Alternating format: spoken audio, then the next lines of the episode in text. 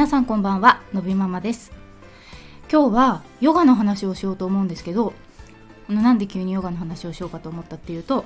あの今日もちょっとスタイフを違う方のを聞いてましたらあのたびたびちょっと話題に出させていただいてるお笑い芸人の上村さんが昨日あのロケでヨガをやったっていう話されていて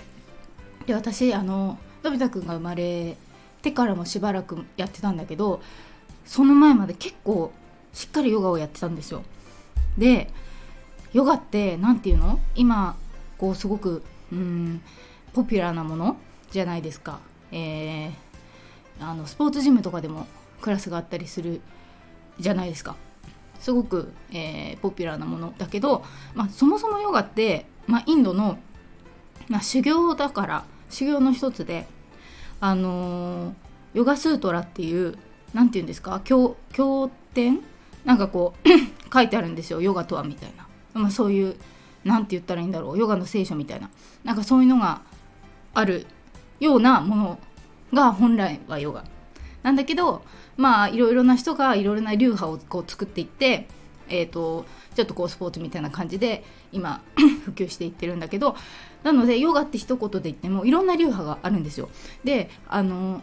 今多分日本でこうやってるベースになってるのはハタヨガっていうのが多分ベースになってるものが多分多くて、えー、よよく見るようなああいうポーズとかは結構ハタヨガがベーシックだと思う。でだけど他にもいっぱい種類はあって例えばズッタヨガとかあ何がある？アシタンガヨガとか何があるかなと私はえっ、とジバムクティヨガっていうのをやってたんですけどそのジバムクティヨガもあのー、ニューヨークのシャーロットっていう方とウェイロンさんっていう方が作った流派でなんかマドンナとかそういう人もやっていたような流派のヨガらしい。であそのヨガスートラとかもちょっと組み込まれているから、えーと、長い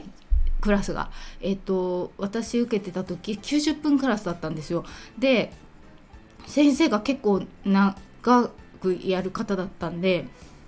2時間ぐらいやってましたいつも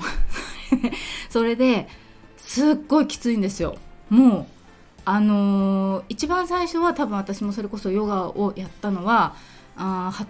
そのベーシックなハタヨガとかの、まあ、よよくある感じのところから入ったのでで私結構体が柔らかい方だからなんというかパッと見ポーズはできるのでできる気になっていいてそのジマムクティのクラスに初めて行ったんです。そしたらあの先生がすごい厳しくて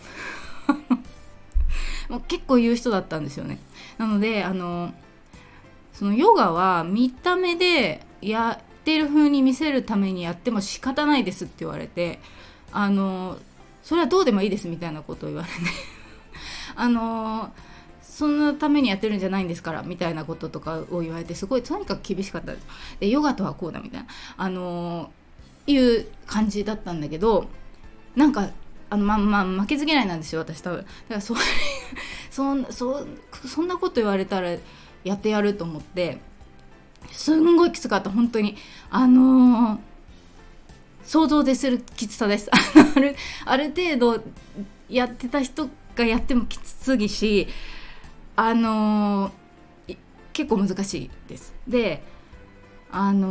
もうあれです、えー、練習着がもうあの絞ったら出るぐらいお2時間終わったら。もうぐらい本当にすごいかって。だからもう最初はヒーヒー言いながらついてったんだけど最終的には3点倒立までできるようになりました。で3点倒立も1分とかもうちょっとできたかもしれない。できるようになってからは。そうっていうぐらいだったのであのやっぱりやっていくと体が変わっていくしあのできるようになる。で要は、まあ、ヨガはそういうあのきついポーズとかを何のためにするかっていうと、まあ、マットがあってその決められた中で、えーと、そのできないポーズにまあチャレンジするってことですよね。でそれができるしもうすんごいきついわけですよ。キープしなきゃいけないしだからそれがこう何て言うかそのことだけに集中しないとできないポーズとかもあるから一つのことにフォーカスするとか集中するとかあの要は耐え抜くみたいなさなんかそういう訓練っていうのもあるわけですよ。っていうかまあ多分それが、まあ、主たるものなんだろうと本来はと思うんだけど。であのそんな感じだったのでなのでまあできないことができていくのは確かに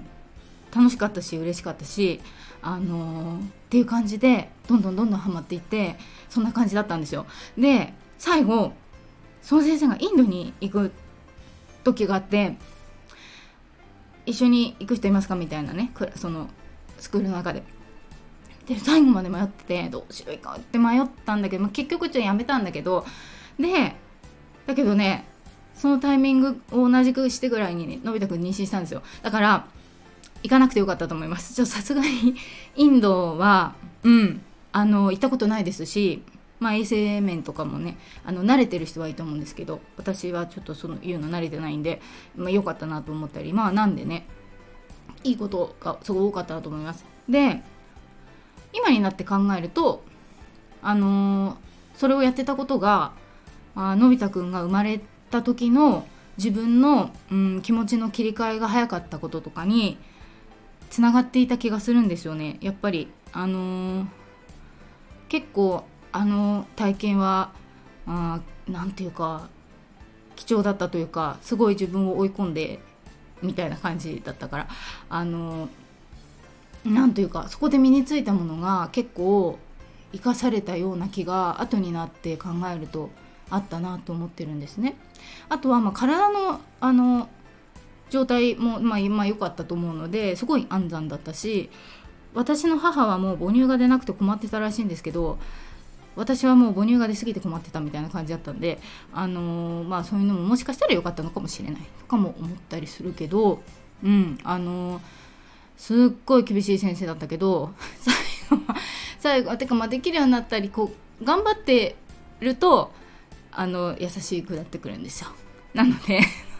最後はあのすごい認めてくれてあの優しい先生でしたけどそうですそうなんですよ。と思ってその話を聞いてでのび太くんが生まれてからもしばらく行ってたんだけどちょっと引っ越ししてから遠くなっちゃったから行けてない。でそなんせ2時間なんでね。ちょっと今2時間で、えー、そこまで行く時間も考えれたら3時間とかもうちょっとなっちゃうからちょっと時間を確保するのが難しい。でなんでちょっと行けてないんだけどあの 久々にね3点倒立できるかなと思ってやってみたんですけど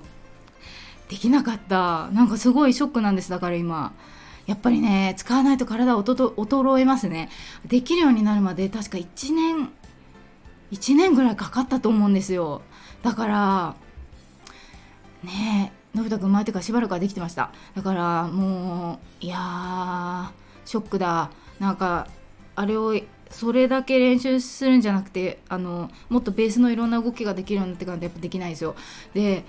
まあ、明らかに腹筋が落ちちゃってるなって今思ってダメですね。全然ダメでした。だから今すごいショックです。なので